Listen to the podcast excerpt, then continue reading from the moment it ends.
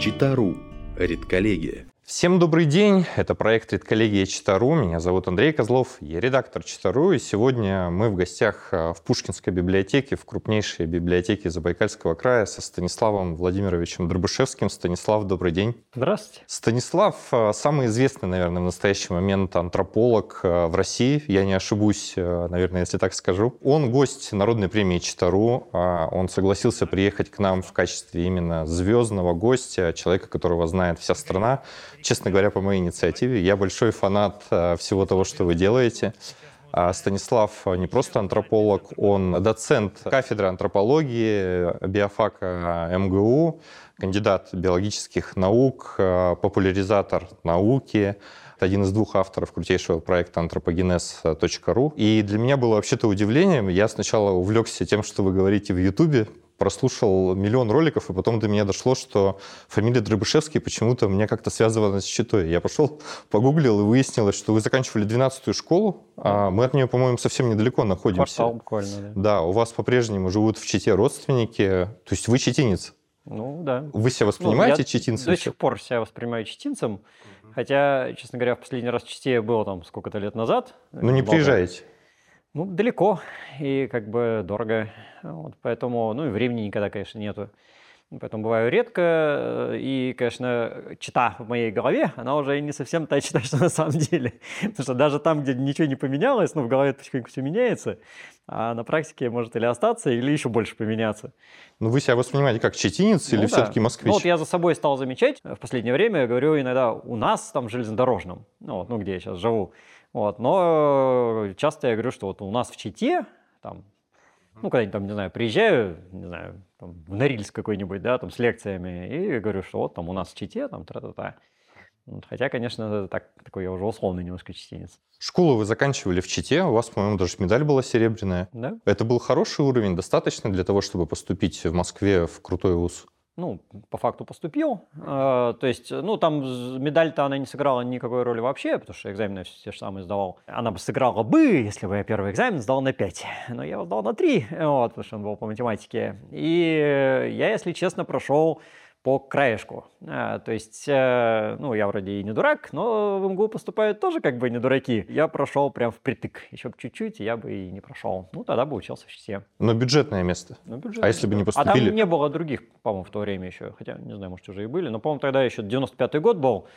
По-моему, шплатников даже и не было еще. Слушайте, ну не поступили бы в МГУ, остались бы в Чите? Остался бы в Чите, потому что в Чите-то я как раз э, на автомате фактически поступил в ПЕД. Э, потому что в ПЕДе первый был биология, ну, я вот шел, да, а у меня, поскольку медаль все же таки же, э, и э, на биофаке я биологию сдал на 5, а она, поскольку МГУшная, она перезащилась в ПЕДе, и, значит, я в ПЕД на автомате бы как бы поступил.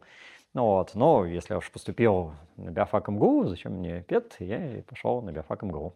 Вы, э, по-моему, 77-го года рождения? 78-го. 78-го, на три года меня старше, то есть э, вы такой ребенок 90-х, наверное, ну, да? да? В 90-х все хотели быть э, юристами, экономистами, менеджерами какими-то. Ну, на самом деле я бы не сказал. То есть, ну, кто-то без сомнения хотел, вот, но у нас на биофаке очень даже идейные были, ну, и сейчас остаются. То есть на самом деле как, ну, МГУ все-таки он стягивается всей страны, и даже и не с одной, в общем-то, народ. Ну, вот, поэтому ну, там, на не знаю, там, 100 с чем-то миллионов населения идейных хватает, ну, чтобы там собрались. Вы всегда хотели быть вот тем, кем стали? Это вот ну, в школе было? да. То есть где-то класса так, не знаю, там, ну, даже не класса, а лет с пяти даже, наверное, еще с, до школы. Э, я знал, что я буду биологом. Я буду палеонтологом, буду изучать динозавров. Ну, динозавров я не изучаю, но, в принципе, близко. Как-то повлияло то, что родители сами преподаватели из вузовской среды? Э, ну, как, э, в поступлении, конечно, не повлияло, а в, как бы в создании моего там, мировоззрения, ну, очевидно, повлияло, конечно. Потому что меня родители очень грамотно делали, они нас с братом снабжали всей возможной литературой. Э, то есть, ну, детское, понятное дело, да, там всякие эти книжки с картинками, но они нам покупали и там про машины, и про историю, и про зверюшек, и там про что угодно абсолютно. Э, ну и как-то вот вырисовалось, что мне ближе биология, а брат тоже, кстати, долго интересовался, я думаю, сейчас у него в голове там этой биологии полно. Но в итоге вот он стал там, пошел по этой программистской части как бы, и стал системным администратором. Когда учились уже в Москве, переехали в Москву, а вот это направление все равно осталось, да, что вот я буду ученым. Э, ну, потому что я поступил на биофак с этой целью, да. Ну, кто-то Вот, заканчивает биофак и становится... Нет, там понятно, но мне в какой-то степени повезло еще к тому же, ну, потому что главная проблема, на самом деле, остаться в Москве, ну, понятно, там жилье, все такое, и просто чтобы была ставка банальная. Вот, а вот для меня ставка нашлась чудесным образом, и мне повезло. А так бы могло оказаться, что, ну, ты шибко умный, мы тебя понимаем, конечно, да, но ставок нет, все, до свидания. Ну, как часто, в общем, бывает. Ну, не только в Москве, это где угодно, в общем, такая ерунда. Вот, но как-то вот у меня так все по рельсам прям складывалось, вот. Там жил в общежитии, потом купили там квартирку где-то, бог знает, где там в Подмосковье, ну и так вот мало-помалу, мало-помалу, и вот я уже подмосквич. Ну вот сейчас вас спросить, у вас крутая работа вот в ВУЗе? Мне нравится. ну, а что жаловаться?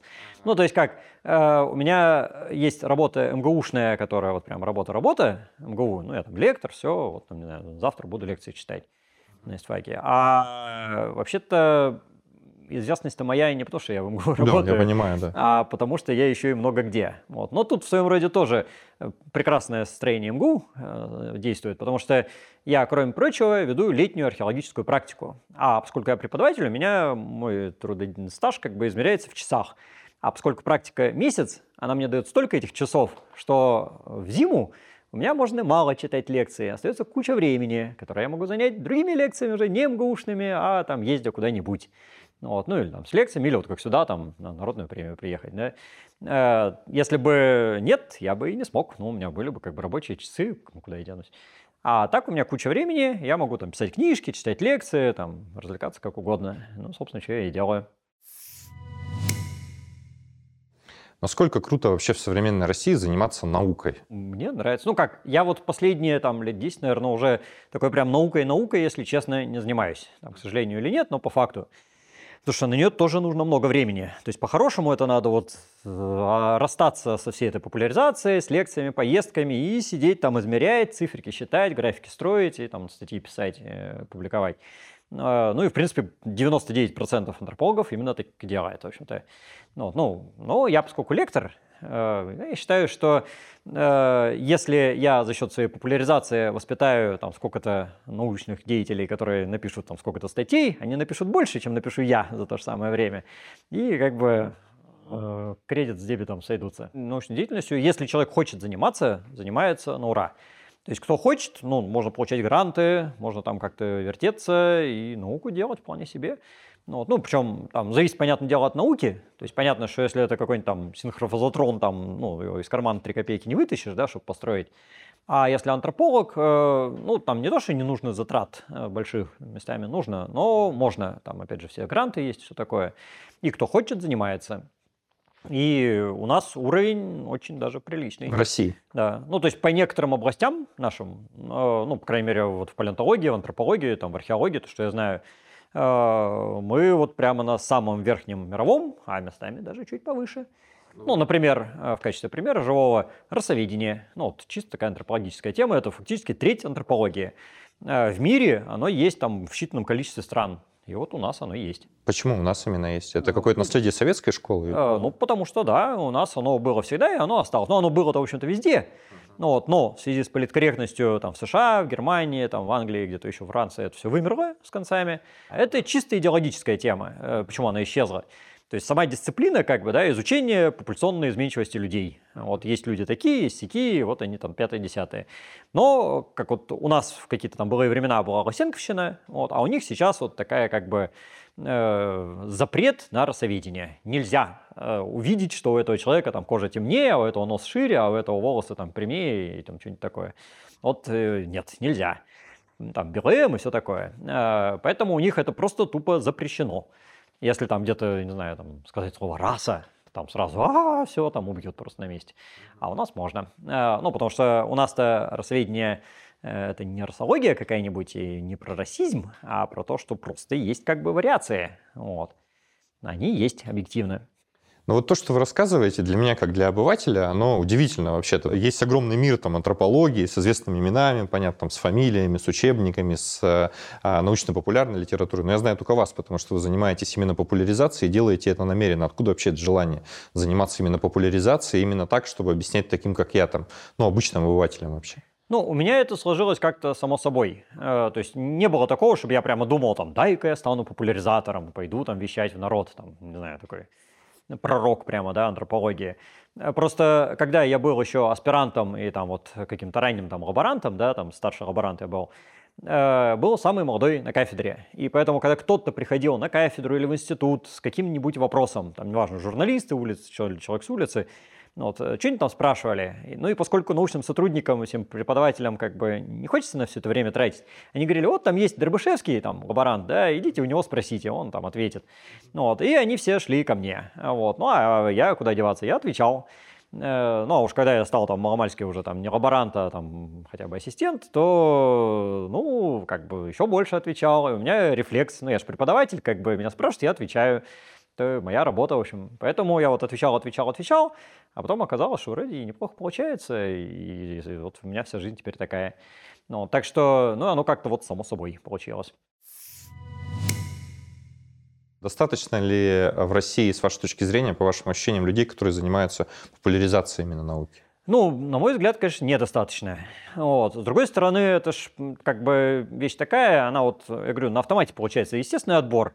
Но, видимо, сколько востребовано, столько и появляется. Вот, хотя, например, э, для меня вот удивительно, что я вижу очень мало популяризации какой-нибудь там механики, например. Ну, по-моему, тема богатейшая, уж чего у нас там по гаражам народ сидит, да, а вот популяризации нет. Ну, может, потому что и так все умеют, как бы, как вариант, да.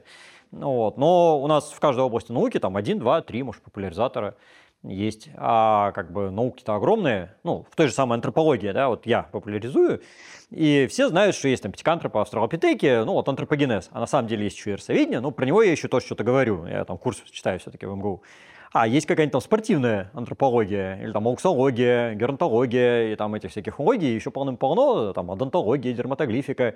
Их не популяризую, я не популяризую, потому что я в них мало разбираюсь, если честно. Ну, так, общие какие-то вещи я знаю, понятно, да, но в детали я не лезу никогда и никогда этим не занимался. А, там есть что популяризировать, ну, спортивная антропология, это вообще там огромная тема. Но как-то вот не сложилось. Э, вот я там люблю австралопитеков с неандертальцами, их как бы всем рассказываю про них. А про то, как выглядят там какие-нибудь боксеры, теннисисты, не знаю, там скалолазы, ну, почему-то вот никто не популяризует. Хотя могли бы, наверное. И вот с этой точки зрения, конечно, наверное, недостаточно. Вот. Но с другой стороны, никто не мешает, как бы все дороги открыты. Если кто-то хочет и имеет там силы, возможности и главное знания, то вперед. Вы чувствуете, что что-то меняете этой работой? Ну, тут как бы двояко. С одной стороны, с моей точки зрения, я вижу, что да. Потому что, когда я все это начинал, ну, во-первых, я сильно меньше всего знал вообще на самом деле, да, я отвечал тупее, я сам это как бы вижу. А во-вторых, э, вопросы были какие-то уж очень банальные, базовые, простые. Ну, там, в духе, там, а вы верите в эволюцию, там, да. Вот, но э, чем дальше, тем народ начинает задавать все более хитрые вопросы. Иногда сейчас уже такое задаешь, что я прям задумываюсь вообще, что ответить-то. Э, то есть уже люди, прям вот многие, которые к антропологии, казалось, вообще никакого отношения не имеют, там, занимаются какими-то, неважно, своими вещами, они, слушая там мои лекции, читая уже сами там какие-то статьи, книжки, учебники, э, вот задаются какими-то специальными вопросами, прям вот такими узкими. Вот. И я вижу, что, ну да, это результат популяризации, потому что, ну, если бы я все это не вещал, то и таких вопросов бы в обратную сторону не было. А с другой стороны же, э, это с моей точки зрения, потому что это те, кто обращаются конкретно ко мне – а еще есть там 99,9% народа, которым, понятно, глубоко наплевать на антропологию, и они про это не знают ничего. А хорошо, чтобы они хоть что-нибудь и знали, потому что ну, эти знания, они тоже не совсем бесполезные на самом-то деле. Э, потому что это про себя, в конце концов, уж чего антропология это.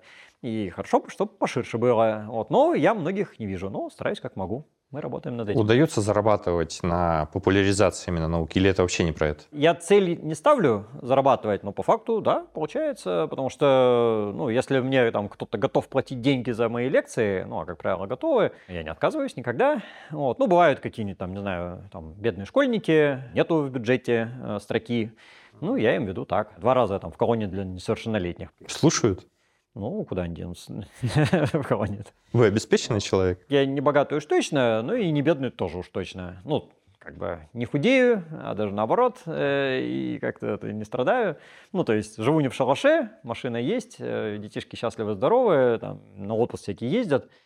Ну, то есть, ну, видимо, то, что называется средний класс. Я почему еще этот вопрос задаю? Потому что, ну, прикольно, что современный российский ученый, который закончил обычную школу, достаточно реально обычная школа в Чите, вот он может быть э, обеспеченным человеком в Москве, успешным, популярным. а далее. все остальные вот эти вот э, антропологи, ну, которые не популяризаторы, они что же там не, не нищие под заборами? Ну, вот они тоже как бы нормальные люди, одеваются, едят, ездят куда-то, что-то делают. Ну, только они как бы это зарабатывают, не знаю, там, написанием статей там, исследованиями, а я популяризацией. Наука — это, ну, слава тебе Господи, в последние, там, не знаю, лет 15, по крайней мере, это уже не какое-то там полунищенское дело. Вот, то есть, когда в 90-х годах вот я учился, там, да, была печаль когда у нас там, не знаю, доктора наук работали в своем же институте сторожами, например, да, чтобы вообще как бы с голоду не помереть. Ну, такое было. Но это были там 90-е годы какие-нибудь там последние. А сейчас все более-менее выправилось. А откуда берутся? Ну, понятно, что из обычной школы. Ну, у нас вот сколько там сотрудников есть на кафедре, ну и не только у нас, вообще на, на биофаке на все вместе взятом. Ну, тоже из каких-то школ, из каких-то там деревень, там, с Алтая, бог знает откуда, ну, ну, сколько там москвичей, понятно, да, а большинство-то вообще понаехавшие, как обычно, откуда ни попади. Ну, то есть, э, если кто-то вот сидя у себя там в деревне Кудыкина думает, что вот, я бедный несчастный в деревне Кудыкина, и ничего мне не светит, это так не работает. Э, главное, не где вы живете, а что у вас там с головой. Вот, если человек стремится, что-то делает, читает, учится и стрем... ну, пытается что-то там изменить, ну, он изменит. Ну, благо у нас все-таки 21 век, возможность есть, а уж тем более сейчас, когда у нас там интернеты, залез, там всю информацию получил, сколько влезет, даже экзамены там удаленно можно сдавать, вообще красота.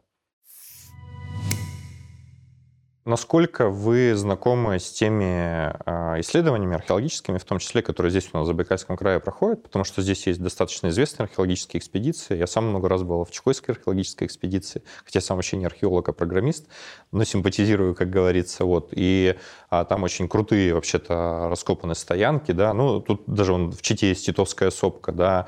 Восточная археологическая экспедиция. Насколько это значимо с точки зрения науки, то, что делают ученые забайкальские? Ну, естественно, значимо потому что это, ну, как бы центр Азии на всякий случай. И отсюда все стороны как бы пути. Ну и народ здесь жил там с каких-то неандертальских времен как минимум и до современности там все возможные культуры есть. Местами, кстати, шикарная сохранность. Вот. Единственное, я про это, честно, довольно мало знаю, потому что я все-таки антрополог. И мне интересны те стоянки, где есть антропология. А здесь вот такой древний, прямо, чтобы там пятикантропы какие-нибудь были, нету. И даже кроманьонцев, по-моему, толком нету. Ну, в Бурятии, там вот в Туяне есть какие-то огрызки, но там тоже не богато. Э, и поэтому для меня это, конечно, белое пятно. Ну, не потому, что оно белое пятно, потому что антропологии нету. Вот. Ну, ближайшее это вот в Иркутске, там, Мальта. Там два скелетика, и то трухлявых, и там найденных еще там в 30-х годах. Вот. А так как бы печаль, конечно. Ну, Красноярск следующий, там, Алтай. Э, ну, поблизости, э, где что-то есть. А так, конечно, с точки зрения именно археологии, это супер памятники, понятное дело. Ну, тем более здесь, э, ну, все то же самое, Алтай рядом, Монголия рядом, там, Северный Китай, это же зона, где, ну, скажем, там 40 тысяч лет назад пересекались и сапиенсы, и неандертальцы, и еще, как сейчас выясняется, денисовцы. То есть это вообще супер место. И теоретически Здесь можно найти каких-то там убер-денисовцев, вот, ну, и рано или поздно их, я не сомневаюсь, найдут такие. Ну, главное, чтобы как бы попасть на это место. Ну, главная проблема археологов, там не то что читинских, да, а вообще там каких угодно, в том, что мест э, вот этих древних немерено, а археологов очень мало. И они могут годами копать там один памятник, э, и они не могут раскопать все. Ну, вообще нету возможности там всю землю как бы вот приподнять, да, и переложить с места на место там вот по полочкам музей, э, ну, то есть это сверхзадача. Ну, а стараются как могут. И вообще, конечно, тут стоянки шикарные, да, вот Сухотино там Вопрос как преподавателю МГУ. А, много очень рассуждений о том, как деградирует среднее образование, высшее образование в России. Вы как этот процесс чувствуете с образованием в целом в России? Образование на самом деле не деградирует, а, потому что, ну, как, тут несколько составляющих. Значит, самое главное – это мозги учеников. Вот. С ними, если честно, все в порядке. Ну, сколько там не говорят, что там, вот, молодежь пошла, там вообще там бестолковая, и там только в телефончиках сидит. Они, да, сидят в телефончиках, но э, мозги-то работают те же. То есть генетика, слава тебе господи, там за эти там, 5 лет э, существования телефончиков не поменялись. Никак. Э, и если как бы с ними нормально себя вести, то все, они как бы ответ дают. Ну вот у меня, по крайней мере, два последних года студента были идеальные студенты. Вот просто вот я молюсь и мечтаю, чтобы они впредь такие были. Ну там раз на раз не приходится, понятно, вот последние два года были идеальные. Э, вторая составляющая – это преподаватели. Вот, преподаватели пока все те же самые, в общем-то. Вот, ну, а те, которые новые там набираются, да, это из вот этих же студентов, и, в принципе, с ними тоже все хорошо. Ну и третья составляющая – это организация всего процесса. Тут бывают, да, некоторые сложности ну, очень сильно как бы все подкосила пресловутая баллонская система. Насколько я понимаю, сейчас от нее таки отказываются. Слава Господи. Ну, это тоже длительный процесс, вот. на самом деле. Ну, как-то оно не вдруг, да, отказываются, там что-то моратории какие-то, и там все это как-то растягивается. Но, по-хорошему, конечно, надо вернуться обратно к проверенной системе, которая уже там 150 лет работала, и там с царских времен, как бы, и все было прекрасно, я не знаю. Вот, вот это беда, да. Э, ну, в школе то же самое, там, все эти идиотские там электронные дневники какие-то, ну, бюрократизация какая-то бесконечная, там, отчеты. Вот это вам любой учитель, там, преподаватель МГУшный, там, какой угодно, там, вузовский, расскажет, там, ну, будет там долго-долго рассказывать, как он несчастный, как его заели, там, проклятые бюрократы и все такое. Вот, с этим есть сложности, но это решаемое. То есть главное, я говорю, это э, мозги учеников, потому что, ну, собственно, они учатся-то. Ну, вот, и кто их учит. Э, а с этим все хорошо. А уж чему учить, это вот у нас добра немерено. Ну, то есть главное, что люди есть. А если люди становились академиками не знаю, в 20-е, 30-е годы, ну, после там Первой мировой, гражданской, да, и всех там ужасов, то как бы и ничего, как бы стали академиками, ракеты запустили, там всякие Днепрогрессы понастроили, там что только не сделали, там, ну, всю, всю современность фактически, да, они отгрохали как бы. Э, это после того, как они вылезли там из деревни, буквально там от Сахи пресловутой, э, и вот ничего им не помешало. Ну, а мы сейчас стартуем с гораздо более высоких позиций, что нам-то мешает? Ну, вообще ничего не мешает. Вот, поэтому деградации как таковой вообще на самом деле нету. Есть э, некоторые как бы, сложности с управлением организацией процесса, но это решаемо. Про Болонскую систему вы сказали, а ваше отношение, если очень коротко, к ЕГЭ? Э, к ЕГЭ, как у всех преподавателей, э, резко отрицательное. Вот. Ну, потому что последние два класса школы стали бессмысленные, если честно, потому что, ну, я сам как бы в школе работал, и да, это получается дрессировка. Вот. Ну, вот мне приходилось, я там урок биологии веду и говорю, на самом деле, вот оно в реальности так. А с точки зрения ЕГЭ вы должны поставить галочку здесь. Но это же шизофрения, когда школьникам приходится говорить, что вот есть правда, а есть как надо галочку поставить. Ну, а я, я им не могу по-другому, потому что я и врать им не хочу. Ну вот, и мне нужно, чтобы они сдали ЕГЭ и поступили, потому что если они будут сдавать как по-настоящему, они тупо не сдадут это самое ЕГЭ, будет ерунда. То есть они будут шибко умные, но неуспешные, ну, какой смысл? Как бы сама вот идея такая вот исходная, она может быть прекрасная, что будет единый экзамен для всех, но его воплощение, конечно, такое, что печаль, тоска. Вот, поэтому ЕГЭ, если бы ну, была бы моя воля, я бы его отменил и все вернул как было. Вот, ну, то есть я говорю, что предки были не дураки. Если они там с середины как минимум 19 века всю эту систему отстраивали, отстраивали, там меняли, подлаживали, подгоняли и все там вот, тонкую настройку наводили, а потом приходим и все это мы убираем и вводим какое-то это ЕГЭ, ну, оно не будет работать хорошо. Ну, то есть его, наверное, тоже можно довести до ума, но это еще надо будет 150 лет. Зачем как бы тратить еще 150 лет, чтобы прийти, ну, в итоге к тому, что на самом деле, что у нас уже и так было. Ну, какой смысл? Поэтому я бы ЕГЭ отменил. Пока еще есть люди, слава Господи, которые знают, как оно должно быть по-нормальному. Вот эта отлаженная система еще в голове-то есть. Ну, вот ее и вести. Ну, и с Болонской системой такая же история. А меня вчера спрашивали организаторы Народной премии, что бы ты спросил Дробышевского, если был один вопрос. Мне очень в голову сразу пришел вопрос, как все Дробышевский успевает. Ну, понятно, у меня искаженное восприятие, я там 10 роликов подряд там могу слушать, пока на велосипеде еду. А как у вас вообще время распределяется? Ну, понятно, что там львиная доля – это работа, наверное. Как вообще все это у вас устроено? Ну, у меня очень просто. У меня есть тексточный файлик э, в компьютере, где прямо даты там 21, 22, 23. И там не знаю, 10.00 там лекция такая, там 13.00 лекция такая, и вот они подряд прямо у меня все идут. Ну и я стараюсь, чтобы они не перекрывали друг с другом, как бы, хотя иногда случается такая тоже ерунда. Ну, вот, э, ну и просто договариваюсь. Ну, сейчас у меня, например, э, уже до середины февраля, как минимум, свободных дат нету, да. Ну, иногда бывает, что что-то там отменится, и на это место встает новое, но встает быстро очень.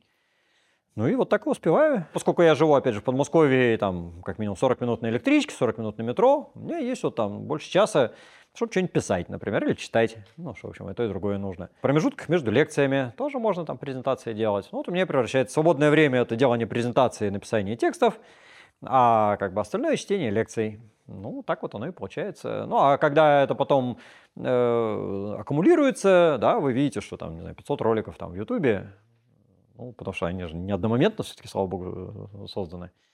Ну, нет, я вообще ни разу не против, потому что благодаря этому я могу мотаться там куда угодно. Ну, вот я только что там в Минске был, да, там летом был в Карелии, на Алтае, на Енисее. Я бы в жизни туда не поехал добровольно никогда. А так в такие какие-то дыры залез там. Ну. Приглашают вас или как это происходит? Э, да, приглашают с лекциями, да.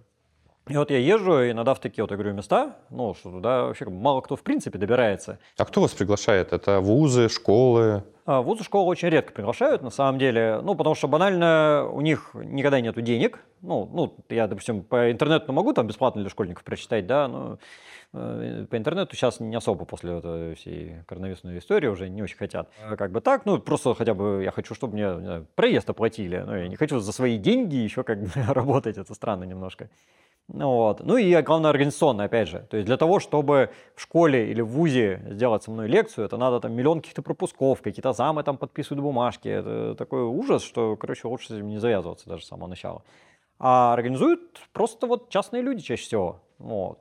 Ну, есть какие-то уже такие маломальские организации иногда, которые на это нацелены. Э, а часто это просто вот люди живые, которые вот э, думают, а что бы не организовать лекцию, и организуют. Иногда из этого вырастает что-то более глобальное. Ну, как, допустим, из Ростова-на-Дону мне там тоже товарищ написал, там Евгений такой.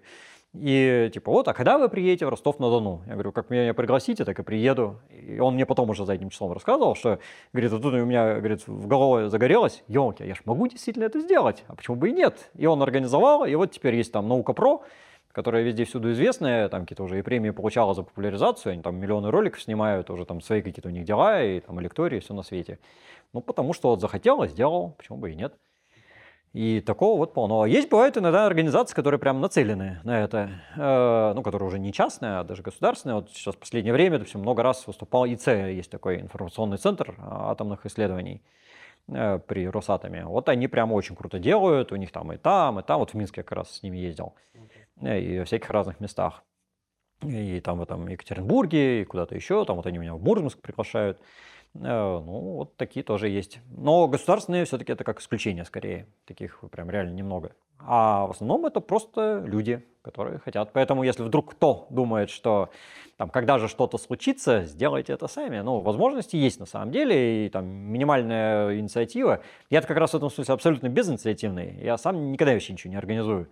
Но столько народу это делает, что мне не надо. То есть мне только отпихиваться как бы приходится, потому что у меня просто в графике времени нету. Он каждый день там пишет по несколько человек, что я там такой-то, очень хочу как бы вас там куда-то пригласить, да, ради бога. Вот. Ну или фирмы. Сейчас вот последние там, не знаю, года три, наверное, или больше, э, какая-то прям мода пошла, э, что какая-нибудь фирма, началась самая первая такая была какая-то кровельная фирма вообще, которая крыши делает. И вот они устраивают для своих сотрудников ну, не то, что там повышение квалификации, а просто вот такие как бы мини-лектории, куда приглашают кого-то, ну, типа меня, там, разных персонажей, которые про что-нибудь рассказывают прикольно. И у людей, ну, сплоченность какая-то возникает. То есть пусть они там кровельщики, а что бы им не узнать там про строение Марса, допустим, да, или там про неандертальцев. Ну и им как бы интересно, это совершенно не связано с их работой, но как-то у них там мысль начинает двигаться по-своему, ну, чтобы они не чувствовали, что они винтики просто в механизме и бессмысленные а что какая-то еще и жизнь есть вообще. И народу нравится. Вот меня в последнее время айтишники сплошь и рядом приглашают, которые там какие-то программисты и так далее, да, а я им рассказываю там про, не знаю, общение там пятикантропов между собой. Ну, как-то людям нравится. А кем видит себя там Станислав Дробушевский через 10-20 лет? Таким же Станиславом Дробушевским, который преподает в МГУ, пишет книжки, читает лекции или кем-то другим? Ну, вот я не знаю. Я говорю, я в этом смысле довольно инертный человек. Меня как-то вот все оно, меня волны несут. Ну и пока несут куда надо, слава тебе, Господи. Э, ну и пока так все продолжается, ну что мне трепыхаться-то? То есть пока у меня в жизни все становится только лучше, лучше и лучше. Ну, там, за редкими исключениями, в принципе, да, но победимыми, так или иначе.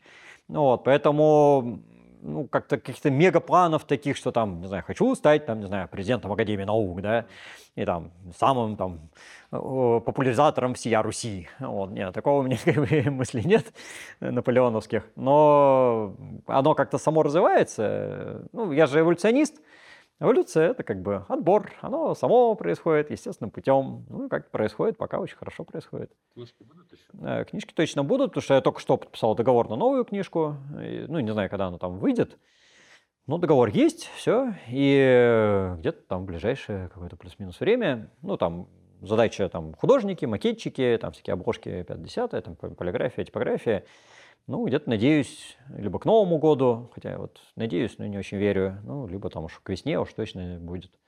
И сейчас пишу еще новые, которые ближайшие уже написаны, это вторые байки из грота. Первые байки из грота уже были, вот сейчас будут вторые. Вот. А сейчас в процессе я все никак не могу дописать вторую анатомию антрополога. Я сейчас взялся только что, прям буквально чуть ли не вчера, писать эволюцию приматов, например. Ну, у меня еще есть популярная книга по расам, я все ее там тоже начал когда-то писать, потом бросил, про происхождение рас у меня там незаконченная тоже. Вот. Но у меня просто времени не хватает банально. То есть идей-то полным-полно, и там от меня хотят, там, не знаю, какую-нибудь историю первобытного общества, ну, я даже еще не начинал, честно говоря, еще что-то такое. То есть желающих, как бы, чтобы я что-то написал, много. И у меня в голове всяких мыслей тоже хватает, что я хочу сам. Э, но когда это делать? То есть тут вот э, сложность, что или мне не ездить там ни в Читу на народную премию, там вообще ни в какой там, ни Мурманск, ни Минск, там никуда, ну, вот, сидеть дома и строчить, можно так, да. Вот. Ну или ездить, но тогда строчить медленнее. Ну, по книжке в год получается. В этом году уже одна вышла, на самом деле. Ну, сейчас будет еще одна. Прибыльное дело писать книги. Если вы пишете какие-нибудь детективы бумажные такие, да, прилавочки, наверное, выгодные, да, ну, судя по тому, сколько их продается. Научно-популярные, конечно, ну, в деньгах не очень выгодные. Ну, как, я, допустим, книжку пишу там, ну, не меньше года уж точно, по-любому, скорее всего, больше. Плюс, поскольку она еще там, опять же, макетируется, редактируется, там доводится до ума, картинки создаются и все такое, ну, там года два по-любому проходит. Ну, потом я получаю, допустим, 1100. То есть, когда одномоментно получаешь 100 тысяч, ну, это приятно. Вот. Но если это поделить там на 2-3 года, то получается, что я бы, не знаю, дворником бы больше заработал за то же самое время. Ну, поэтому оно, конечно, ну, с другой стороны, я как бы не то чтобы сильно и трачусь. То есть это время просто банально, да. Но за то же время я мог бы, там, хоть лекциями, чем угодно, заработать, строго говоря, больше. Вот. Но почему бы и не писать. Ну, то есть, я говорю, если, может быть, я бы писал только научно-популярные книжки и не читал лекции, но тогда бы я не писал такие книжки. Потому что у меня э, значительная часть того, что я пишу, это э, то, что я рассказываю, и в процессе рассказывания, у меня голова тоже немножко работает все-таки, я понимаю, что надо говорить. И когда я вижу, люди понимают, не понимают, что они там спрашивают, я отвечаю. Когда я отвечаю, я начинаю сам думать, в конце концов, ну, что бы ответить. И, собственно, это в книжках и возникает. А если бы я не читал лекции, у меня бы книжки вообще не такие были. Они были гораздо более унылые, скучные и непонятные, никому не нужные. Ну, вот, поэтому получается, что ну, слишком много писать не получится. А если мало писать, то оно не окупается, как бы строго говоря. Но, с другой стороны, это как результат. То есть, на мой взгляд, должны быть и лекции, и книжки. Потому что если только лекции, ну, в конце концов, они просто сгинут и все, как бы, ну, это все виртуальная такая вещь, очень эфемерная. Если будут только книжки, ну, охват будет сильно меньше. Ну, сейчас все-таки не все читают. Вот. А так, как бы, кто-то слушает, кто-то читает. Книжкам можно всегда вернуться, там, их можно редактировать, там, второе издание сделать, еще там исправленное, дополненное. Вот. Поэтому я вот стараюсь как-то более-менее баланс соблюдать. Станислав, спасибо, что приехали в Читу. Спасибо, что согласились на интервью. Очень круто было с вами поговорить. Вообще радостно вас видеть э, на нашей земле и осознавать, что вы забайкалец. Вот. И спасибо вам за ваши книги, за ваши лекции, за ваши ролики. Они реально делают жизнь лучше, а интереснее и круче вообще. И спасибо за то, что вы распространяете научное знание. Оно же касается не только антропологии, да, то есть касается там той же, не знаю, диетологии, там даже, да, где-то на антропогенезе, я, по-моему, Мотова же Елена, да, у вас выступала. То есть я туда просто погрузился там и в книги ее, и там это реально как-то жизнь меняет, и я это чувствую по себе. И я вам за это очень сильно благодарен. А, и спасибо, что вы а, такой активный и крутой вообще. Стараюсь. Спасибо. А, спасибо вам за внимание. До свидания. До свидания.